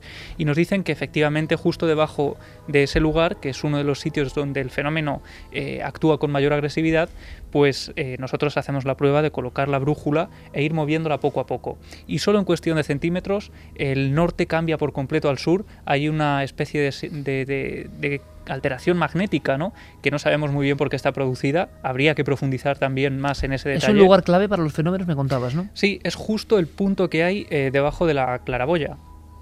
Sí, lo que ocurre también es que es cierto que esa inversión de la polaridad de la, de la brújula se produce a ras del suelo. Si nosotros vamos elevando la brújula, unos palmos ya de- desaparece. Entonces, lo lógico es pensar también que puede haber algún tipo de conducto o algo que, bueno, electromagnético que pueda alterarlo. Eso se puede verificar. O sea, ahí sí tenemos algo que es fácil de verificar. ¿Tendría alguna, algún interés desde el punto de vista de relación con fenómenos extraños?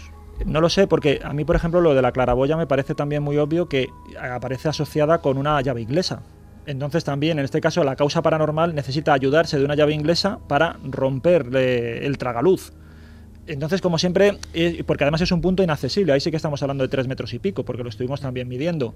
Entonces yo como esa calidad de los fenómenos la veo como todavía, ya digo, muy rudimentaria. Es también lo que me asombra. No veo grandes mm, apariciones, desmaterializaciones como en otros casos que se comentan, levitación de objetos. Nadie percibe eso. Eh, Hay una cosa importante, delante de las cámaras, delante de la investigación de cuarto milenio, es decir, cuando esa tensión de un edificio y un supuesto o supuestos sospechosos actuando, cuando lleguéis vosotros con los medios de investigación, porque ahí hay una cosa muy clara que estará preguntando seguramente a través de Fermín la audiencia, que es si se pudieran poner unas cámaras y vigilar los espacios comunes, ahí sabemos enseguida qué está pasando. Delante de las cámaras no ha pasado nada.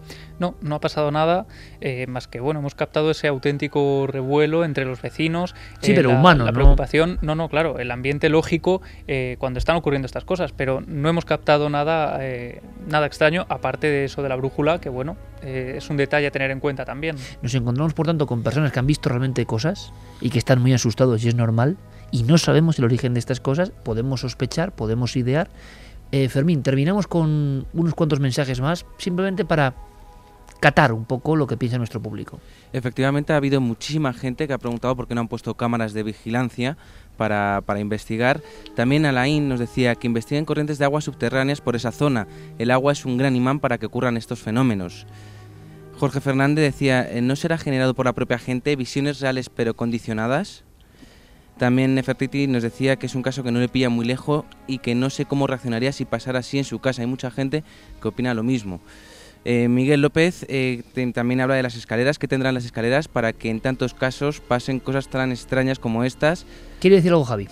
Sí, eh, hay otro detalle que nos apuntaban algunos vecinos, ¿no? Y es que aparte de esas lluvias, entre comillas, de objetos de cristal, de mamparas que desaparecen también de, de algunos pasillos, de los plafones, de las bombillas, eh, de los maceteros, decían que ningún, ningún vecino ni ninguna persona había resultado herida. Incluso hay un caso eh, de un vecino que unos días después, paseando justo por enfrente del edificio, muy cerca de un colegio, nos comentaban, eh, ve cómo le va siguiendo un extintor, un extintor que surge de la nada, que ¿Un lo comentaba. extintor? Sí, un extintor que surge de la nada, que no tiene ninguna muesca, nos comentaban, no tenía ningún eh, resto de, haber sido golpeado contra el suelo y que le está siguiendo como rodando eh, muy cerca del edificio. Ese es un detalle también que algunos de los que saben de todo esto eh, pues achacan a esos fenómenos, ¿no? Hace poco hablábamos, por ejemplo, del caso de, de Francia, de Menkenhove-Becut, donde algunos vecinos sí que habían sido agredidos por el fenómeno, pero lo normal es que siempre caiga a escasos milímetros. Es una de esas pautas, entre comillas, ¿no? clásicas del poltergeist. Juanjo, lo cierto es que eso se ha ido mitigando, que tuvo su momento de esplendor, de señal, de querer amedrentar, lo que sea, y que a día de hoy la tranquilidad, lo escuchábamos en voz de Miguel Ángel del Puerto, ha regresado a ese domicilio. Lo más probable, haciendo apuestas, es que no vuelva a ocurrir nada, es lo que suele pasar con estos casos, ¿no? Hombre, esperemos que sí. La cuestión es si realmente hay un móvil eh, bueno, significativo y realmente hay una intención muy clara y no se ha conseguido el objetivo fijado, a lo mejor se reproduzca, es lo que no sabemos. ¿Cuál es la persona más asustada que visteis en...? Yo pienso que ahora mismo es la portera, pero con seguridad, porque además ya, eh, mientras que al principio mostraba una actitud totalmente abierta incluso a salir en determinados medios de comunicación, ahora es bastante reacia hacerlo y, y eso la ha condicionado. Y además yo creo que incluso se está enrocando mucho en, lo- en la creencia. Yo creo que al principio podía tener mm, ciertas dudas y ahora también está recibiendo el impacto del vecindario. Esto ha salido, por ejemplo, publicado en una viñeta en un periódico local ha recibido ya pues algunos toques de determinados eh, también vecinos de la comunidad. Sociología del misterio en acción. Claro, claro. Entonces yo creo que eh, ahora mismo, eh, por eso yo mm, insisto un poco, ya digo, no digo que sea fraude porque es imposible eh, que lo sepa, pero sí que intentaría no frivolizar demasiado y tener en cuenta que no me gustaría estar haciéndole el juego sucio a un desaprensivo. Entonces vamos a intentar que se actúe con prudencia y que se trabaje también con la otra hipótesis. ¿Casos parecidos a este en concreto que tú pudieras hacer paralelismo con los que has utilizado en tu tesis de 48 casos? Bueno, hay alguno, por ejemplo, en la calle Embajadores, pero no, no destaca en el año también 1905 aproximadamente, pero, pero no exactamente igual, porque no he encontrado ninguno en la portería. Eso sí que me ha sorprendido ni en las zonas comunes. Siempre iban a las viviendas porque la motivación era sobre todo desahuciar a la persona y, y de poner otra vez en circulación ese, esa vivienda en concreto. ¿no? Entonces, claro, aquí estamos hablando de las áreas comunes y ya digo, no ha penetrado ninguno de los de los eh, de lo que son propiamente los, los pisos. ¿no? Y tiene 64 viviendas, es la mayor parte de la superficie del edificio y sin embargo ahí no ha pasado nada. Estoy pensando una cosa, simplemente nosotros estamos en contacto con Miguel Ángel del Puerto por si ocurre cualquier cosa, agradecemos todo el esfuerzo eh, y a todos los investigadores y, y, nos encantaría realmente que fuese un fenómeno real y extraño y que pudiésemos contarlo con todos los datos y seguiremos muy atentos a toda la información. Pero ahora me acaba de surgir una... No sé, me ha pasado, ha pasado como un ángel, ¿no? ¿Y cuándo estuvo Juanjo Sánchez Oro en Cuarto Milenio hablando de falsos poltergeist? Pues hace tres semanas, más o menos. Hace muy poco contando algo que nunca se había contado en España, que es cómo se provocaban desahucios o cómo se echaban a personas de viviendas con una serie de artimañas eh, bajo el síndrome del poltergeist, ¿no? ¿Quieres decir que coincidió la emisión de ese programa con, con el poltergeist, más o menos? Es decir, que Juanjo pudo dar una idea por ahí, algún vecino. Hombre, yo solo digo que lo que, que, lo que Juanjo contaba en Cuarto Milenio, ahora ya en, por cierto, importante, mañana vamos a las diez y media, no nos abandonéis que siempre pedís antes el programa y luego cuando vamos antes se ve menos. O sea que, por favor, diez y media mañana, SOS, ¿no? Diez y media mañana, cuarto milenio con un montón de cosas. Pero por cierto, es que, es que, es que me ha pasado, ¿no? Fugaz. Cuidado, como una carta más lanzada a este enigma que yo no sé lo que es. Ojalá sea un fenómeno extraño porque nos dará motivo para investigar más apasionante que un fraude, evidentemente. Pero el fraude también se aprende si es que es así. Eh, ¿Puedes calcularme en el calendario en este momento, Javier, el domingo en que interviene Juan José Sánchez Oro, que además fue una emisión muy seguida por la novedad? Yo cuando me enteré hace mucho tiempo, no me acuerdo si vía Guillermo León o vía Diego Marañón, que Juan José Sánchez Oro, al quien yo no tengo el gusto de conocer, estaba trabajando sobre poltergeist, que habían motivado desahucios, que habían motivado problemas, que habían hecho que personas se marcharan, inquilinos dejaran su casa, y que se llegó a hacer brigadas especializadas en falsos poltergeist en España de los 30, los 40, los 10, los 20. Cuando Sánchez Oro viene cuarto milenio y sabemos lo que es el programa, es que ese mundo nunca se había tocado. Bueno, es una casualidad, simplemente digo yo. Pero si fuese un fraude y alguien estaba viendo el programa, igual tomo alguna idea. Es decir, generar un poltergeist, pocos programas han hecho, es polémico, de cómo generar un poltergeist, ¿no? Pues eso vino a hacer nuestro compañero, ¿qué día? El día 26 de mayo. Así que la, ah, o sea que es posterior. Sí. Perfecto. Mira, hasta me alivia. Pero bueno, mi obligación es buscar algún tipo de elementos, ¿no? O sea, dos días antes de que Sánchez Oro esté contando este mundo desconocido, bueno, pues mira, ahí tenemos otro misterio. Seguiremos investigando y micrófonos abiertos, tanto para testigos, para personas que puedan aportar algo, para personas que a veces ocurre que saben algo más y no quieren contar. Eh, garantizamos confidencialidad Queremos saber si algo está ocurriendo de verdad fuera de lo común en la calle Almagro 1. Mientras tanto, nuestro equipo trabaja, investiga, está allí.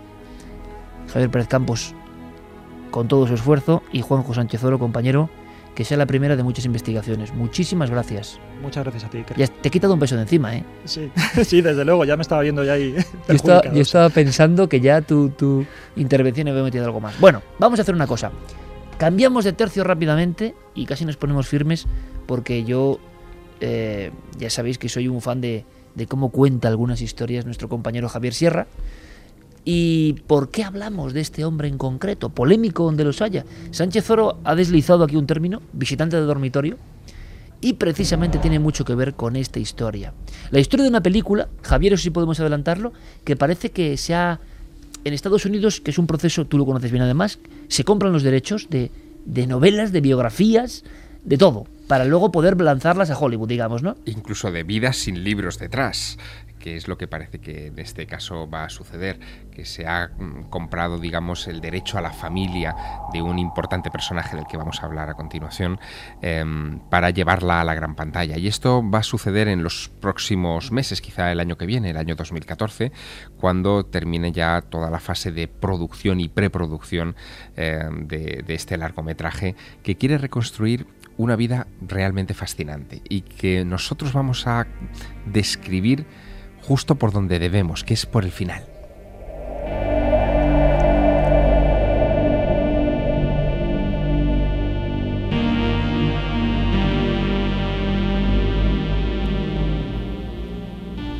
El lunes 27 de septiembre de 2004 fue un día mm, que mm, si no se hubiera truncado hubiera sido una jornada para recordar siempre en la vida de John Mack.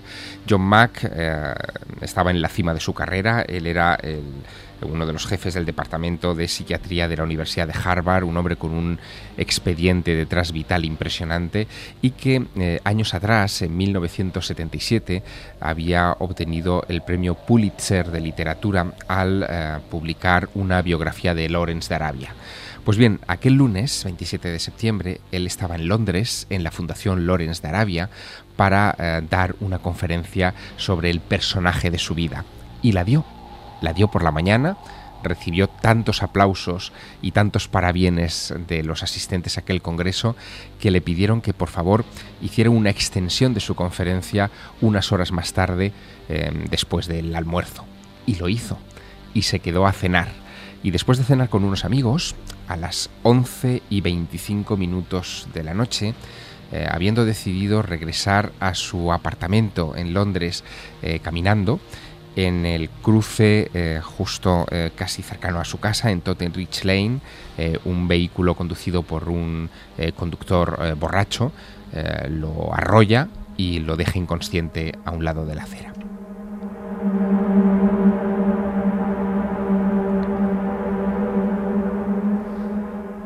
John Mack morirá unos minutos más tarde del, fuerte impacto. La policía se presentará inmediatamente en el lugar de los hechos, detendrá al conductor, levantará eh, inmediatamente un informe de la escena del atropello eh, y la noticia de que John Mack eh, ha fallecido esa noche correrá como la pólvora inmediatamente por Internet y por los grandes medios de comunicación. Y no era para menos. John Mack, eh, además de haber sido el biógrafo de Leones de Arabia, profesor de psiquiatría de Harvard, eh, había conmocionado al mundo muy pocos años antes con una serie de libros realmente asombrosos en los que él defendía que efectivamente seres humanos estaban siendo secuestrados por civilizaciones extraterrestres, tal vez de otra dimensión, y que incluso se estaban hibridando con nosotros.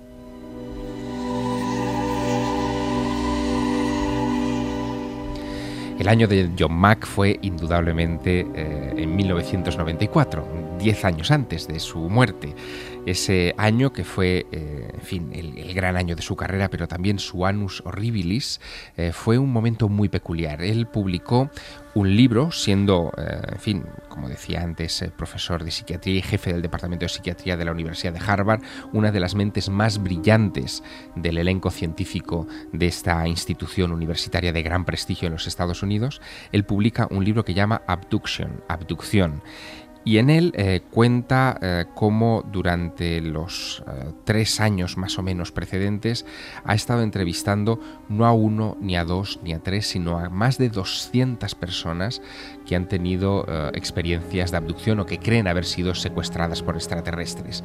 Em, los interrogatorios, las entrevistas con estos testigos las hace desde un protocolo em, que usan los psiquiatras para este tipo de casos y él, lejos de pensar que está ante enfermos mentales, ante personas con desequilibrios psíquicos, eh, lo que detecta es que tienen una serie de patrones comunes eh, que los hacen especialmente interesantes.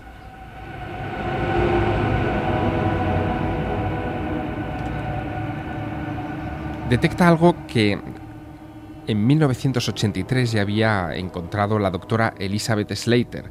Esta mujer había sometido mm, a tests eh, psicológicos de diverso tipo a un pequeño colectivo de abducidos sin saber que eran abducidos, como por ejemplo la escala Wessler de inteligencia adulta o el test de percepción visual motriz de Bender, y em, de repente todos esos tests arrojaron un dato común que le pareció muy llamativo a la doctora Slater, y es que eran personas de gran inteligencia, con una inteligencia superior a la media.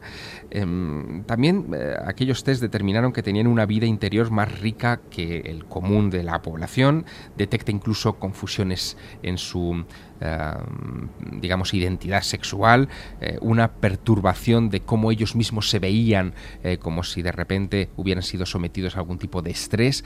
Y ese estrés, ese factor del estrés, es el que lleva a John Mack a desarrollar la tesis de aquel libro que provocará, en fin, un gran revuelo. Porque dice que em, lo que hay detrás de esos abducidos que él ha estudiado es algo muy parecido a los desórdenes postraumáticos, del estrés que han vivido, por ejemplo, personas que han vivido un atentado terrorista o que han sido realmente secuestrados. Pero no hay gloria sin infierno y pocas semanas después de publicarse el libro Abduction de John Mack, la revista Time, nada menos, publica un reportaje de una escritora de Boston, sin ningún libro publicado, curiosamente, llamado Donna Bassett, que em, se ha hecho pasar por abducida, que ha estado eh, entre los pacientes que ha entrevistado eh, John Mack y que confiesa en la revista Time que ella se ha empapado de toda la literatura abduccionista de aquel tiempo, que eran muchos los libros que se publicaban sobre esta cuestión en los Estados Unidos, y que había logrado tomarle el pelo al propio John Mack con una historia completamente falsa. Mack mm, replica, contesta aquellas acusaciones en la revista Time y dice algo que lo salva momentáneamente. Dice que, bueno, que, que a él, Bassett, la, señora que dice que se había infiltrado en su grupo, le había parecido convincente y que si que había eh, mentido eh, ante el grupo y ante él en una ocasión que impedía pensar que pudiera estar mintiendo también al contar esta historia. Lo curioso es que después se descubrirá que eh, Donna Bassett era mm, la esposa de un amigo íntimo de Philip Glass, uno de los grandes detractores del fenómeno ovni, y se sospechó que todo esto había sido una campaña para acabar con eh, una figura prominente del mundo de la ciencia en los Estados Unidos que prestaba atención seria al misterio de las abducciones. Pero hubo más.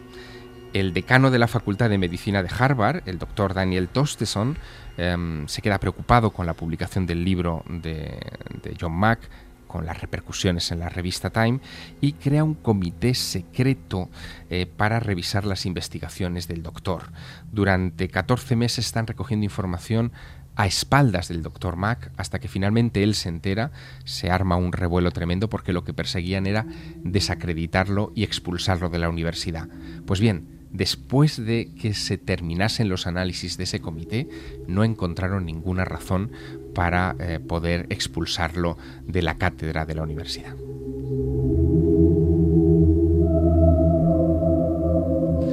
Lejos de amilanarse, eh, lejos de venirse abajo con todos los enemigos que le estaban eh, saliendo al paso dentro de sus propios compañeros de universidad, el doctor John Mack persevera en la investigación del fenómeno abducción.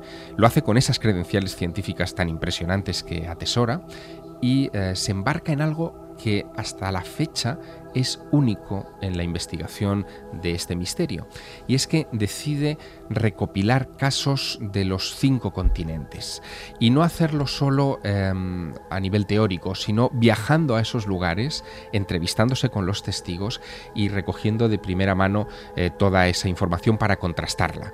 Em, de repente, él lo que quería era, em, en fin, contestar, dejar sin, sin argumentos a todos los que le estaban atacando de fabulador, de utilizar eh, la mente colectiva occidental eh, para eh, construir esas historias y que, mm, en fin, esto era algo propio de la sociedad americana que no iba a encontrar en ningún lugar, en ningún lugar del mundo. Su palabra mm, o su frase de acción era esta que vamos a escuchar. Si algo no encaja con nuestra noción de la realidad y además la gente que cuenta la experiencia son sensatos, sinceros, no unos mentirosos y nos obligan a abrirnos a otras realidades, entonces es responsabilidad de los científicos empezar a cambiar nuestras nociones de la realidad.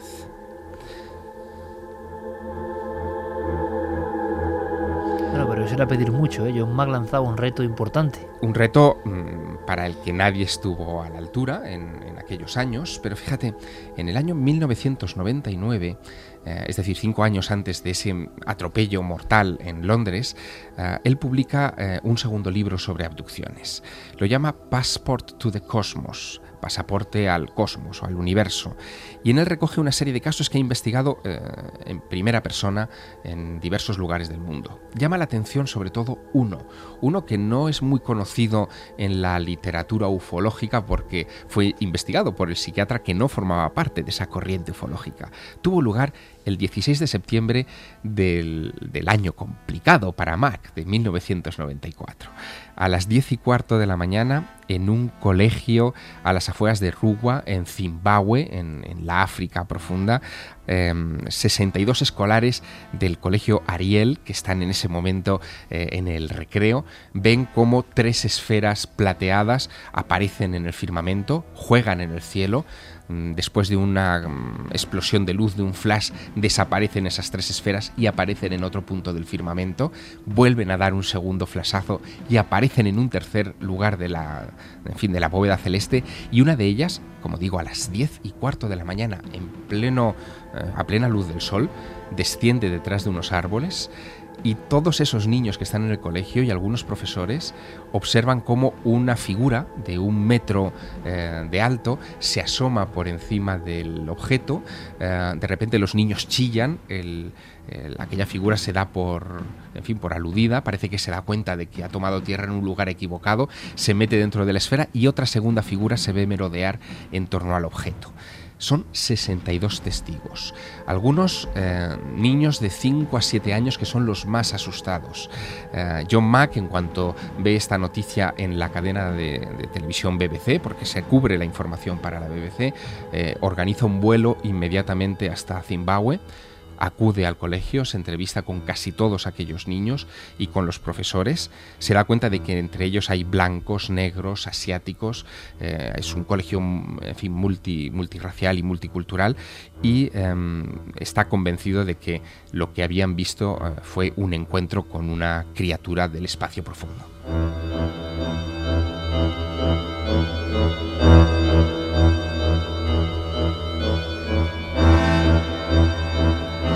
Ahora mismo a las 2 y 51 minutos, con esta música que pone el calero, tengo los dibujos de esos niños en un papel en mi mesa, me lo acabo de pasar Javier Sierra, y se me pone la carne de gallina después de haber escuchado lo que vosotros amigos y amigas habéis escuchado, ¿no?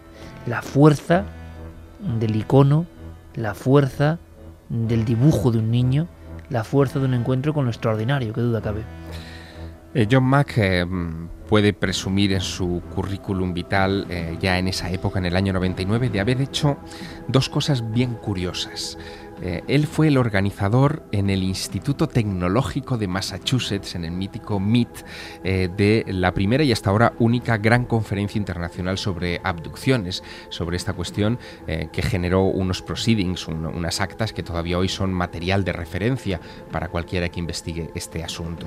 Y en el año 93 funda el Programa para la Investigación de Experiencias Extraordinarias que logrará entrevistar a personas de, en fin, como te decía, de los cinco continentes. Entre ellos, él encuentra, eh, por ejemplo, a chamanes eh, africanos que han tenido experiencias similares, que las describen de, otra manera, evidentemente, con otras palabras, pero que él adecua inmediatamente a la experiencia abducción. Y en ese mm, periodo de tiempo, en mediados de los 90, cuando él publica ese Abduction y está preparando el material para Passport to the Cosmos, un periodista un día se le acerca y le hace una pregunta em, buscando sin duda un titular. ¿no? Le dice, eh, doctor Mac, si usted pudiera dar un solo mensaje a la humanidad después de su investigación, eh, ¿cuál sería? Y él respondió lo siguiente, dice, mi mensaje a la humanidad sería, no a la humanidad, sino al individuo, despierta, encuentra tu camino, Da lo mismo si es a través de la oración, los alucinógenos, los viajes chamánicos, las abducciones, los discursos de los gurus o viendo películas como Matrix o el show de Truman. Encuentra el modo de una vez de romper el programa, el programa materialista y comercial en el que vivimos.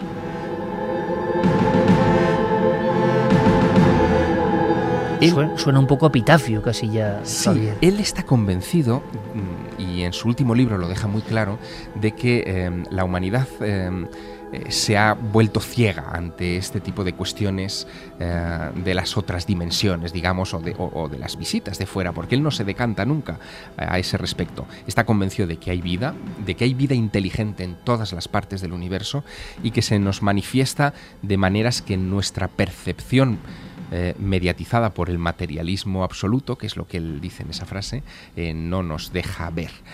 Eh, pero además se da cuenta de otro detalle, y es que casi todas las personas que han pasado por una experiencia de secuestro, de abducción, como las que describen estos eh, individuos que le entrevista en diversos lugares del mundo, eh, terminan desarrollando una extraña conciencia ecológica, una visión sobre el planeta muy llamativa, eh, como si em, estuviéramos depredando nuestro planeta y ellos viéndolo en algún momento de sus vidas desde fuera, em, supieran que no tenemos derecho a acabar con, este planeta, que no somos los dueños de la Tierra.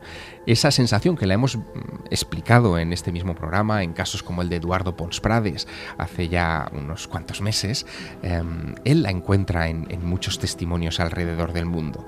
Y justo cuando está compilando toda esta información, para mm, hablar de cómo esta clase de experiencias están introduciendo en la mente colectiva global eh, los primeros vislumbres para un cambio de conciencia, entonces un conductor ebrio acaba con su vida a las afueras de Londres.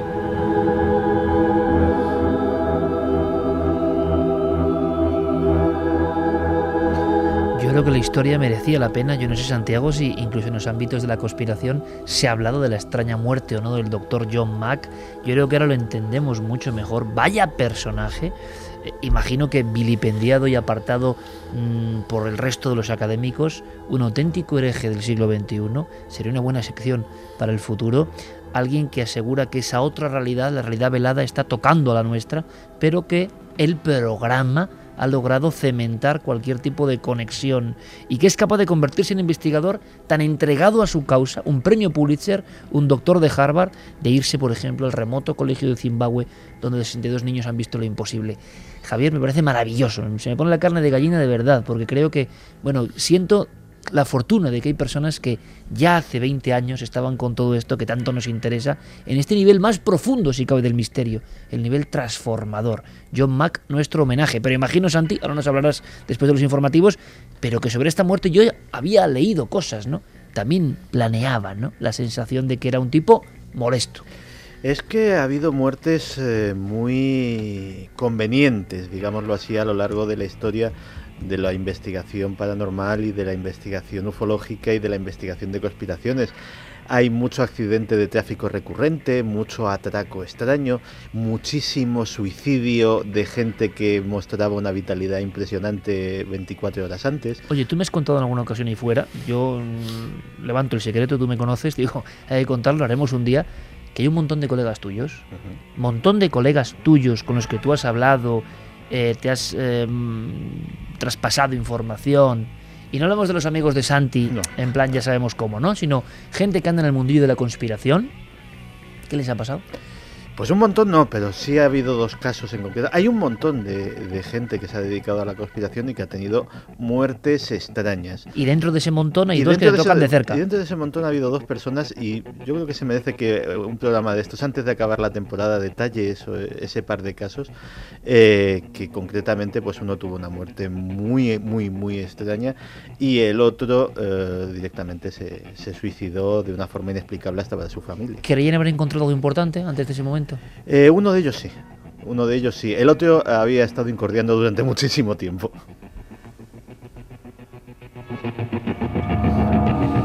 Pues con los dibujos de John Mack, bueno, más bien los dibujos de los testigos, que curiosamente, yo hice una vez esa experiencia, Javier, y sé que a ti también te puede poner los pelos de punta, eh, porque estás muy metido con el arte, gracias a toda esa gente maravillosa. Bueno, a mí gente me suena a veces mal, como me dijo un día y no me acostumbro. Un día cara a cara me dijo alguien que no es nadie, ¿sabes? Chicho Bañez Serrador me dijo, es público. El público es más que gente, el público es nuestro público que significa otra cercanía, otra manera de pensar y muchas veces más inteligente que nosotros. Pues recuerdo perfectamente em, y agradezco al público que se congregó para la presentación del libro de Javier Sierra, el maestro del Prado, 500 personas en el Teatro Lara, no es fácil. Mis disculpas porque tuvimos que, yo por lo menos tuve que marcharme volando para grabar precisamente para la televisión y me sabe muy mal, me sabe muy mal porque hay muchos amigos y amigas que esperan ese momento, habrá más momentos seguro, ya sabéis que los milenarios siempre hacemos lo que haga falta para estar con vosotros, pero esta circunstancia era complicada, pero había que estar con Javier en un momento clave, ¿no? Y la gente fue fantástica. El éxito de nuestro compañero continúa, pero estas caras, tú sabes que aparecen, ¿no?